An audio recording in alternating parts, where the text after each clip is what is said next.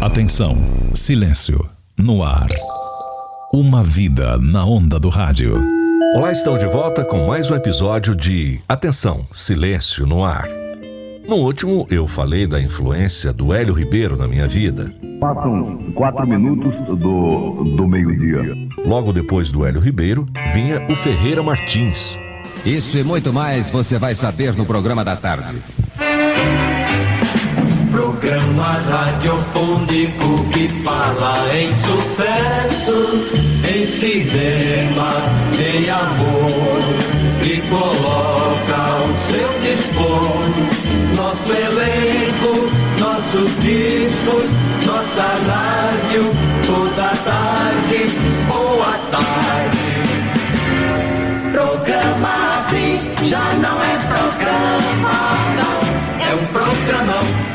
Estamos com 27 graus no Morumbi. Dele eu herdei o jeito de pronunciar as palavras com ênfases nas sílabas finais, talvez para não marcar tanto o meu jeito caipira de falar. E também o jeito carinhoso que ele falava com seus ouvintes. Eu lembro muito bem dele dizendo: Com o perdão de todos que estão ouvindo o programa da tarde, essa aqui é só para você, feia. Todas ficavam lisonjeadas pensando que era especialmente só para ela. Cada um foi me emprestando um pouco dos seus talentos, alguns mais, outros menos, mas todos, sem exceção, têm uma parcela na minha vida dedicada ao rádio. Sim, uma vida, pois desde o primeiro dia que entrei no ar, nunca mais parei. Do início em São Joaquim, passei por Orlândia, onde vivi uma experiência nova que estava sendo trazida para o Brasil, que mais tarde viria a ser o jeito de fazer FM, onde o locutor operava a própria mesa de som. O proprietário da URC, o Sr. Antônio Martins, era do Rotary. Em uma viagem aos Estados Unidos, ele viu, gostou e implantou na sua rádio. Talvez como forma de conter gastos e ao mesmo tempo melhorar o salário dos apresentadores que exerciam duas funções ao mesmo tempo.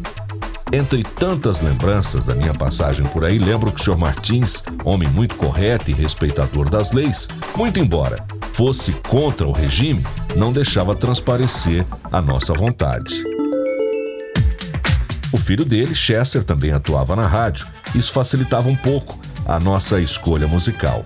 Mas certa vez ele, o dono, entrou no estúdio, pediu o disco que eu estava tocando e colocou um esparadrapo na faixa e disse: Nunca toca mais. Você quer que os homens venham aqui e feche a minha rádio? Você quer virar Vladimir Herzog? A música era Cartomante do Ivan Lins e Vitor Martins e a letra descrevia a queda do rei de espadas, do rei de ouros, na voz de Elis Regina. Cai o rei de espadas, cai o rei de ouros, cai o rei de paus, cai, não fica nada. Foi um grande aprendizado. Entrei para a faculdade, o NAEP, em Ribeirão Preto, no curso de propaganda e marketing. Tive que mudar para a terra do chopp. A faculdade tinha uma emissora de rádio, a Renascença. Comecei a trabalhar nessa emissora, com emprego arranjado por um amigo em comum com o diretor da emissora na época. A concorrência pela audiência no interior ainda era pequena e não tinha os institutos de pesquisa, então ficava por conta do feeling. As emissoras permitiam que seus funcionários exercessem funções múltiplas, desde jornalismo, locução, vendas, e assim, sem perceber, fui me moldando para enfrentar o competitivo mercado da capital. Em função da concorrência, sempre acirrada, em que cada um tem uma função definida, o fato de vir preparado do interior aumentava as chances de me destacar. No amanhã da primavera de 1979, meu colega de rádio amigo Marco Moura, ele era o programador musical e sempre demonstrava admiração pela minha dedicação e promissor talento no rádio, me esperava na saída da sala de aula. A rádio era dentro da própria faculdade. Mal saí, ele disse: Se prepara, chegou sua chance de ir para São Paulo. Ele ficara sabendo que Jorge Chamberlain, o locutor que tinha ido para Excelsior depois de passar uma temporada por Ribeirão Preto, estava voltando para o interior e a emissora paulista iria contratar o um novo locutor. O Chamberlain foi o nome artístico adotado por Jorge Silva, pois a voz dele era muito parecida com a do Chapelain. Ele não gostou do apelido, mas toda vez que a pessoa não gosta, o apelido gruda. Como não tinha nada a perder, liguei para o diretor da Rádio Excelsior. Do outro lado, atendeu uma voz que me fez tremer. Antônio Celso, pois não? Além de diretor, ele era a voz padrão da rádio e um dos melhores locutores do Brasil, e eu, seu fã. A Excelsior é uma estação jovem. Jovem como você. Na programação Excelsior, 50% de música Brasil. Som da máquina. Sucesso Excelsior. Falei da minha vontade de ir para São Paulo e ele marcou um teste. No dia marcado, fui para a Rua das Palmeiras, no bairro de Santa Cecília, endereço que eu sabia de cor, pois ouvia a rádio todos os dias. Para minha surpresa, chegando lá, tinha uma fila gigantesca de interessados na vaga. Dei meia volta, fui para a padaria ali perto. Não queria mais fazer o teste, porque eu pensei que seria apenas eu a fazê-lo. Talvez um misto de indolência e autoconfiança. Apesar da insistência do Marco para eu voltar e fazer o teste, eu estava renitente e só voltei atrás quando um rapaz disse: Quem é o César de Ribeirão? Estamos esperando para fazer a gravação e tem que ser agora, pois já vai terminar a Voz do Brasil. Como eu não sabia que era impossível, fui lá e fiz o meu melhor. Mas não vi e nem falei com o Celso. Me disseram que ele não estava.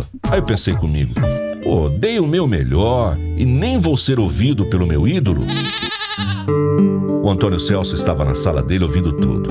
Ao final do teste, ouvi uma voz saindo das caixas de som. Pede pro Leão descer aqui. Desci, lá estava ele, me contratou para o início imediato. Aí eu pedi uns dias para colocar a casa em ordem. E naquele fim da primavera de 79, o Precoce chegava a São Paulo para trabalhar no sistema Globo de Rádio.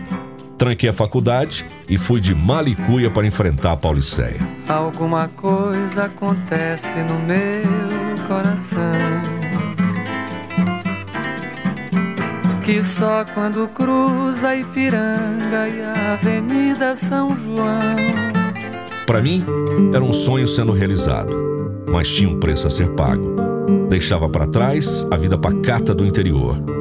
Lembro da minha irmã, aquela que no primeiro episódio eu lembrei que era dona do rádio, chorando quando eu parti para a cidade grande. Em Ribeirão Preto, morei em República de Amigos. Logo quando cheguei, fui recebido pela avó do João, um grande amigo. Me senti em casa. Depois, fui para uma república, também no meio de amigos. Não era do meio radiofônico, mas torciam pelo meu sucesso. Como era bom aquele tempo. Mas eu tinha um novo desafio: ser um príncipe em terra de rei. Este era meu norte. No próximo episódio, vamos falar da chegada a São Paulo. Com os cumprimentos da Excelsior, a música que você pediu. Até lá. Atenção, silêncio, no ar. Uma vida na onda do rádio.